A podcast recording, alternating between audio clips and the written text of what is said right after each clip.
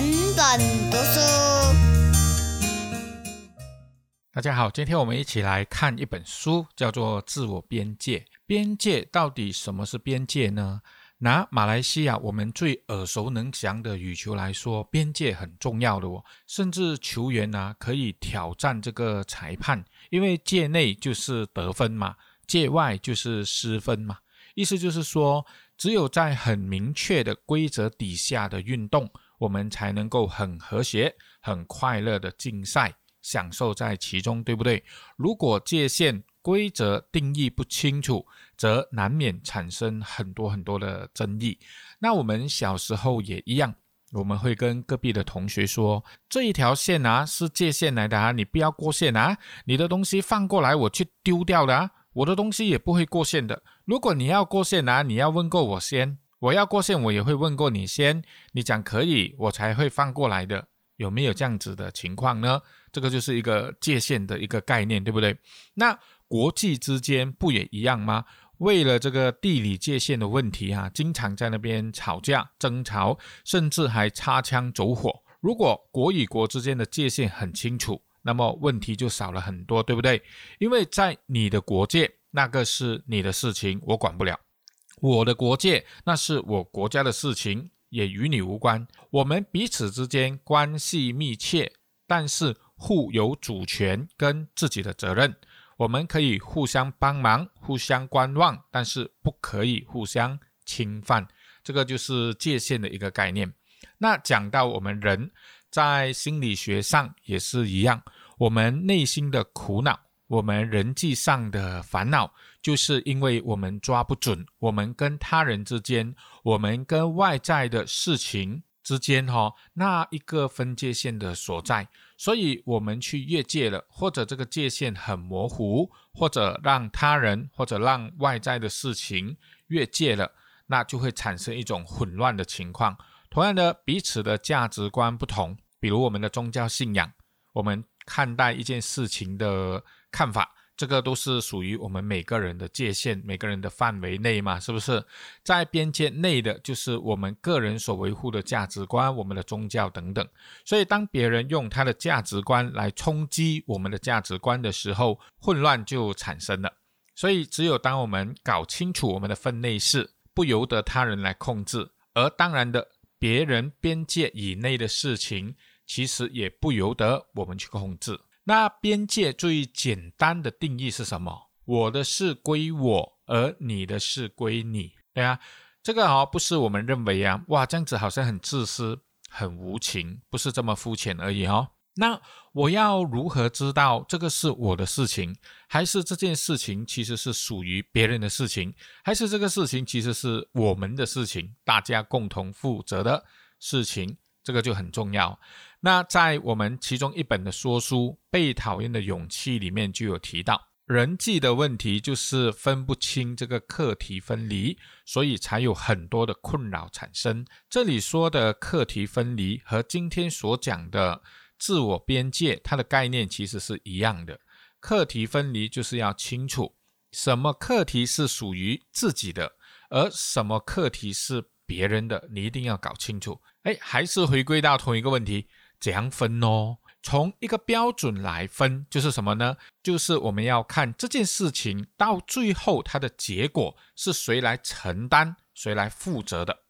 如果结果最后是自己负责、自己承担的，那这是我们的课题，这个叫做我的事归我。我们不可以埋怨任何其他的因素害到我今天变成这样。比如说，我们不能说就是我那个损友啦，骗我读这个科系，害我今天找不到工，赚到很少钱。因为朋友的建议是他的事情，这个是他的课题，他爱怎么建议，我们没有权利去管。但是最终是我们自己去选择了读这个科系，就变成这个是自己的事了，自己的事情归自己，这是我们的课题，不能够说有一天遇到困难，我们就来埋怨这个朋友哦，当时。好介绍了哈，介绍到我读这种降差的科系这样子，所以啊，边界感就是课题分离是否有做好，而这个东西决定了我们的人生呢，到底是混混乱乱的，还是清清楚楚、安安稳稳的。前面就举了一些例子，对吗？比如说打羽毛球的边界啦，国家之间地理的边界啦，人际关系的边界啦，包括我们的宗教、我们价值观的边界啊，其实就是要表达一件事情：如果边界模糊，那么所有的事情将会变得复杂、难以处理，而且会带来很多的问题。所以今天这本书《自我分界》。他所要讲的就是哈，我们怎样去搞清楚这个分界的问题，然后让我们从一种杂乱无章的生活里面去走出来，让我们能够活得安心惬意。所以，首先我们必须理解一个事实：没有人能让我们感受到什么，每个人的感受都是要由自己负责。但是，因为我们习惯了，我们以为别人的行为造成我情绪。的来源其实是别人的行为，但其实真正的事实就是，别人的行为并不等同于我们的情绪。举个例子来讲哈，小时候妈妈送你玩具，你高兴的手舞足蹈，边走边跳，这个是一时的高兴，对不对？大了，妈妈买给你鞋子，你就说我的朋友穿的都是名牌，为什么你买巴萨马拉的鞋子给我？你很难过的，很委屈的哭了。我们的感受、我们的情绪，看起来都是外在的因素所导致。小时候得到玩具，因为心想事成，所以很高兴。但是到长大了青少年的时候，跟朋友比较之下，相形见拙，所以很难过。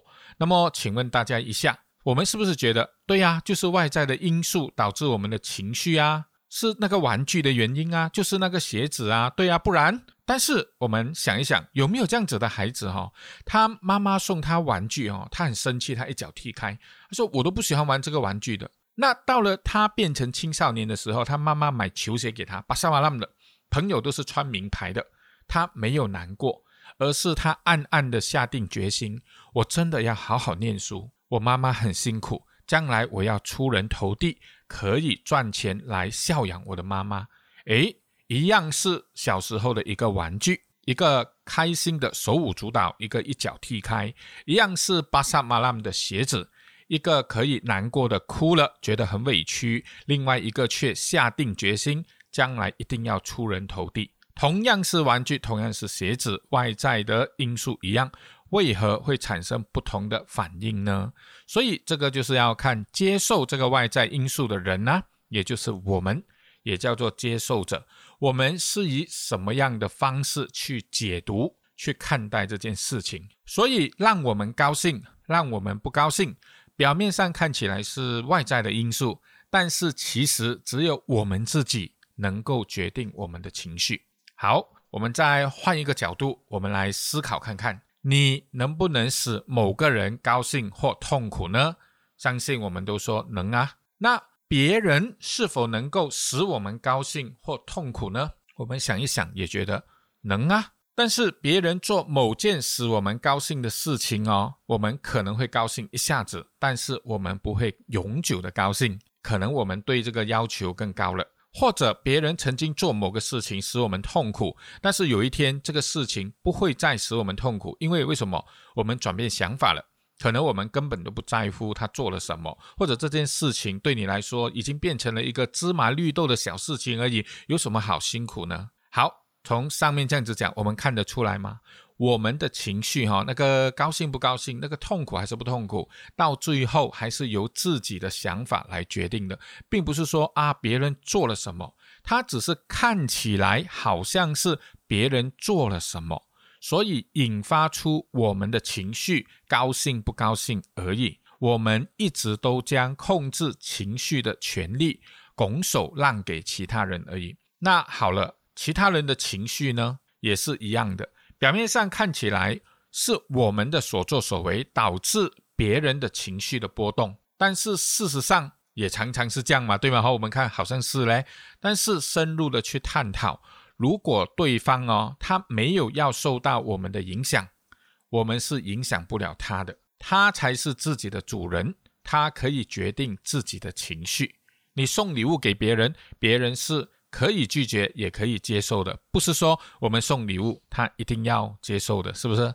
再换另外一个角度来思考，别人是否可以逼我们做我们不愿意做的事情？恐怕很难，对不对？除非我们妥协，否则啊，有的人是这样诶，你拿着枪指着他的头，他也照样可以拒绝你的要求，对吗？连这么紧要的、生死攸关的事情的当下，我们都没有办法用枪来逼迫别人一定要照我们的要求去做。所以《论语》就说嘛：“三军可得，可夺帅也；但是匹夫不可夺其志也。”就是说。就算是一个大将军，他带着很多军队的人哈，我们要把这个将军拿下还是有办法的。但是一个手无寸铁的平凡人，如果他立了志，他不改变他的心智，我们无论如何，就算把他杀了，我们还是很难逼他去改变他的想法的。所以啊，我们当下的情绪啊，是好还是不好，是快乐还是痛苦，哪里是别人所能够影响的？好了。我们应该永远的记起来以下这个重点哦，我们只能控制自己的行为，而不能控制别人的反应。那从这句话反过来说，别人呢？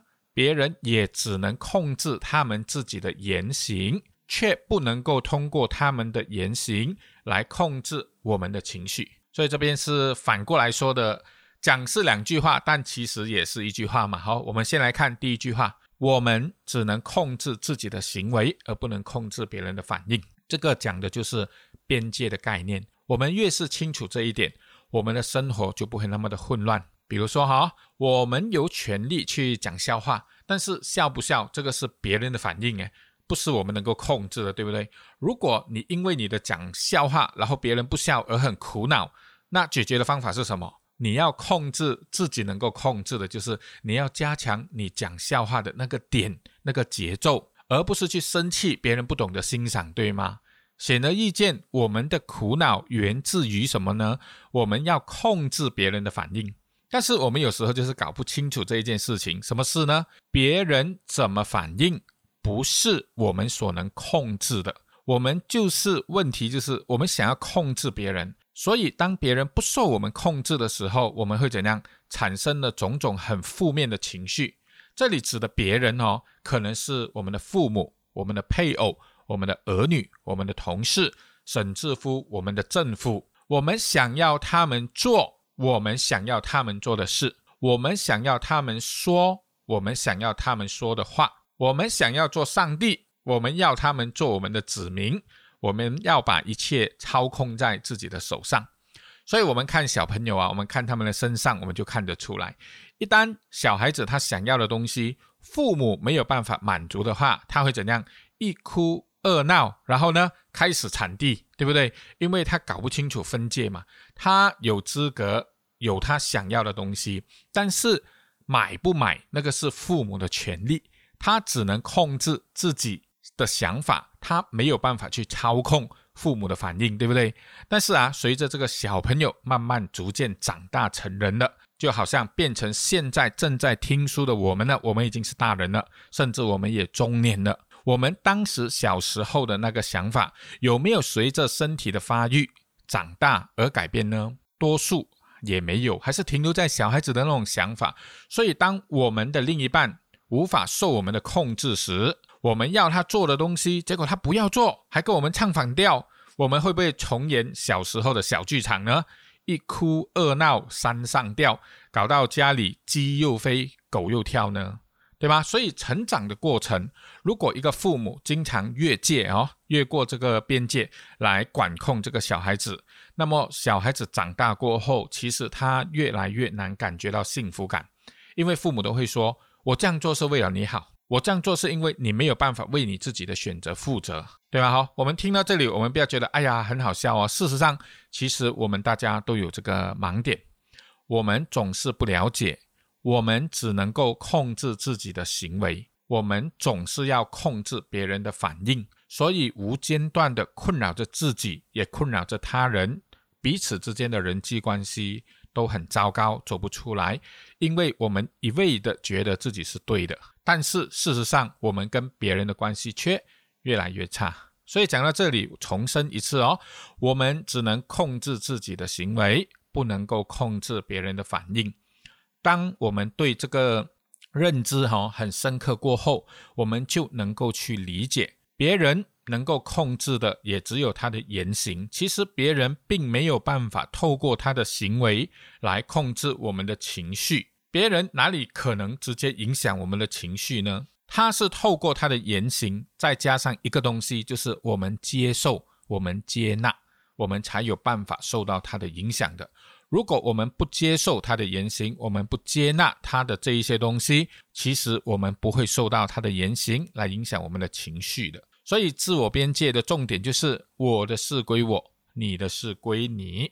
一旦我们把别人的事情归给自己，那么边界就模糊了。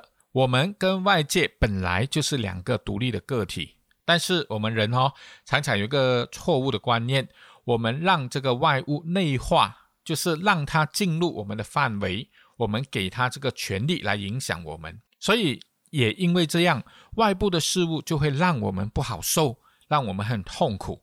其实是我们选择了这件事情，我们接受了这件事情，对我们产生影响，这件事情才有办法影响我们的哈。所以选择这两个字很重要哦。比如说，你的孩子选择读什么科系？你的孩子选择他跟另外一半是谁，这个是谁的课题，这个是谁的事情，那我们就要来看谁最终承担他选读什么科系的最后后果，谁最终承担他选择的另外一半的最后的后果，当然就是孩子自己本身，对吗？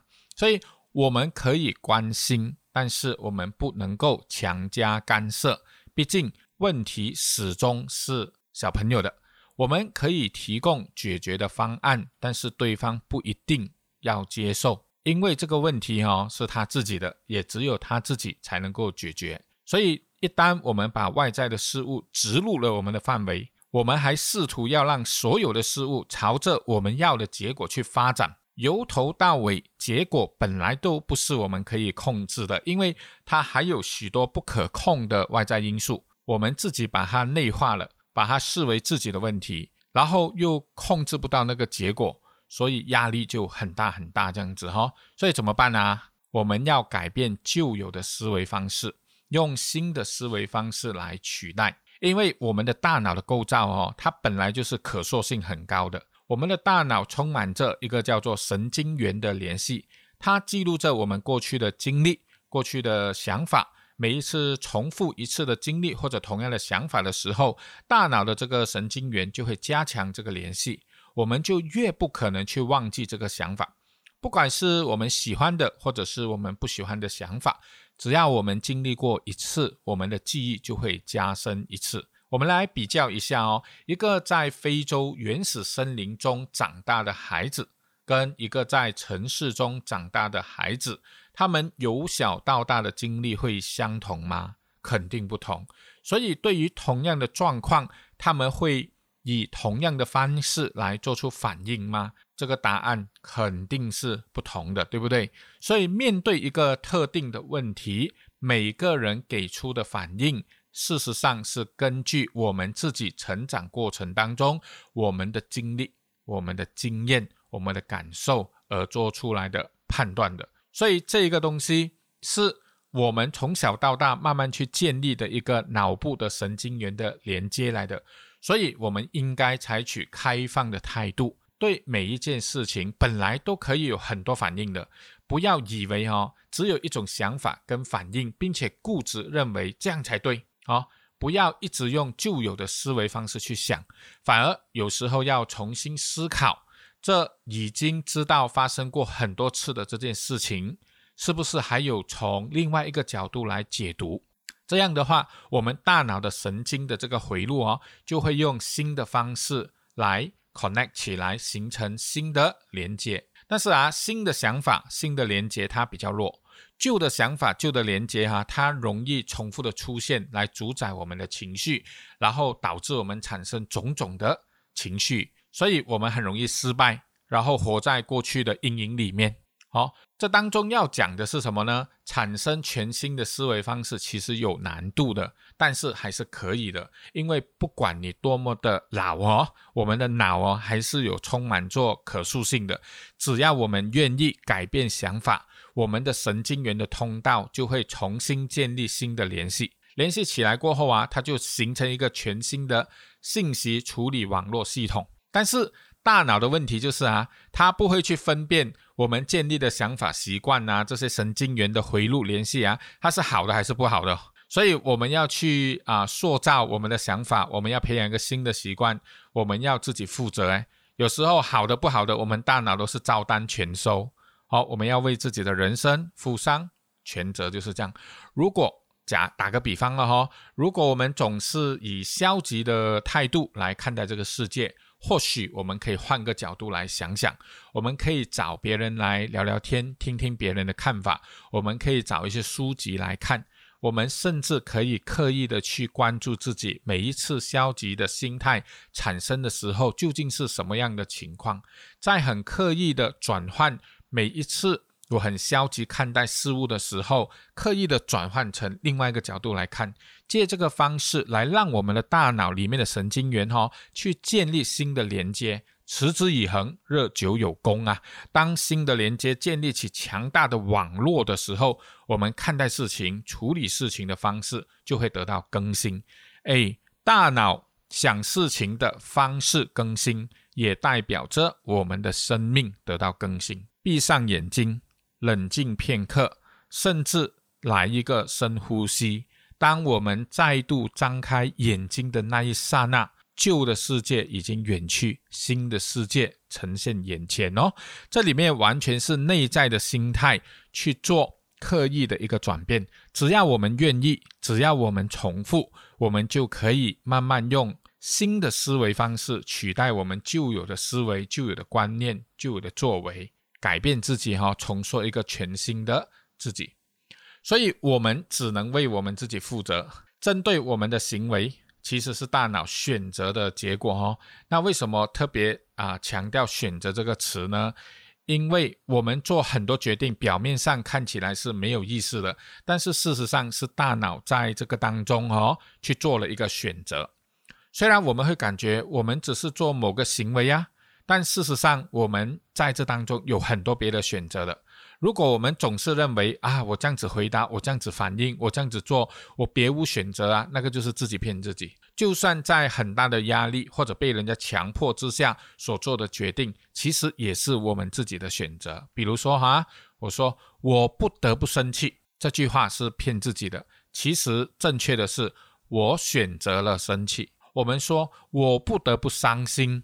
那个就是我们不了解自己，因为是我们选择了伤心，或者我们说我只能骂他，因为他做错啦。那我们是错错误的看待这个形式了。事实上是怎样？我们选择认为，如果他做错了，我必须用指责的方式来改变他的行为。所以举了几个例子，就是说，选择意味着我们还有第二个。第三个，甚至更多不同的选项，但是我们选择逃避，或者我们不了解，我们就以为我们别无选择而已。我们都知道哦，大脑可以分成两个部分，简单的说就是理智思维的左脑跟直觉反应的右脑，而情绪它是一个能量，需要靠什么来释放呢？行为，对不对？但是情绪啊，我们有没有想过它从哪里来？情绪是因为我们有压力。从压力来的，那压力又从哪里来？压力是我们感受到威胁而来的，所以它的来源是这样哦。我们感受到威胁，然后产生压力，有压力，最后我们就有情绪，有情绪过后，我们会借着言语行为当中来释放出来。所以真正往里面去追，就是内在有压力感，有威胁感，然后我们想要找到出路，就会变成我们的情绪，而这个时候。我们可以选择压抑，我们也可以选择转化。当然，压抑久了就会像火山一样，先冒烟，然后就大爆炸。那转化呢？转化就是化灾难于无形。那么给我们选的话，我们想要转化还是压抑呢？诶，听到这里，当然说我要转化，要转化哦，要转化，要往内去找我现在的情绪背后，我是否感受到什么压力？而在这个压力背后。我是否觉得我什么东西感受到受到威胁了呢？威胁的感受其实就是我们觉得哦，我们的边界受到威胁了。比如啊，我们人最怕的是什么？不确定性的事情，或者我们更怕没有控制权的事情。我们在这种不确定的事情，或者我们没有掌控权的事情上，我们感受到威胁。那一旦感受到威胁哈，我们就会产生压力了。所以在自我选择的前提下，我们应该认知我们哦不是毫无选择来表现出行为的。每一次的决定都存在着大脑里面的两个因素哈，一个就是自我理性理智的抉择，另外一个是冲动冲动啊直觉的因素在里面的。表面上看起来再怎么没有选择的情况下哦，还是有一定的选择的。但是我们要如何去做选择呢？就好像刚才讲的，先让自己静下来一下子，好，闭上眼睛，深呼吸，想想是否还有别的反应方式。所以了解了这个边界，我们就是接受一件事情哈，我们能够控制的只有我们自己，我们不能控制他人，他人也无法控制我们的想法跟做法，他人也同样的只能控制他自己。所以从这当中，我们就要练习练习什么？我们不能够要求别人为我们的感受负责。比如说，我们讲：“哎呀，就是他啦，害到我今天这样。”这个说法是不成立的。我们也不能够为他人的反应负责，不能够说：“哎呀，就是我了，我很难过哦，今天我导致到他怎样怎样怎样。”因为我们的事情归我们，我们要负责。那至于他的反应、他的事情、他的情绪、后续的结果，其实是他要去解决的。那我们要如何去练习呢？从亲密的关系当中就很适合来练习了哦。因为边界这个概念，其实讲的就是进退应对当中如何拿捏的刚刚好的一个功夫来的。我们不是说吗？我们我们不可以跟人家说我应该得到尊重，或者我们要求别人，哎。你可以尊重一下我吗？我们应该自己告诉自己，我没有权利为了自己的开心而要求他人做出与他本意相违背的行为。好，这个就是了解自我边界过后，我们就会清楚，对吗？自己的开心不开心跟别人。是做了什么，其实是分开的哈。边界最不容易从亲密当中、亲密关系当中去分清楚，为什么？